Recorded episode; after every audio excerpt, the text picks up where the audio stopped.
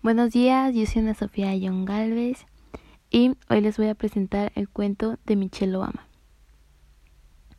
Michelle Obama, abogada y primera dama. Había una vez una niña que siempre tenía miedo.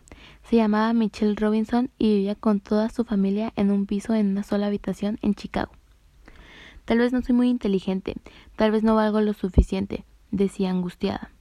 Pero su madre le contestaba, si se puede hacer, tú podrás hacerlo. Cualquier cosa es posible, le decía su padre. Michelle se esforzó mucho. A veces los profesores le decían que no aspiraba a llegar lejos, porque sus notas no eran muy buenas. Algunas personas decían que nunca lograría nada, porque no era más que una joven negra del sur de Chicago. Pero Michelle decidió hacerle caso a sus padres.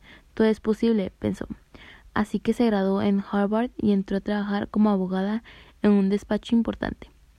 Un día su jefe le pidió que orientara a un joven abogado recién incorporado. Su nombre era Barack Obama. Michelle y Barack se enamoraron y algunos años después se casaron. Un día Barack le dijo que quería ser presidente de Estados Unidos. Al principio Michelle pensó que estaba loco, pero luego recordó las palabras de su madre.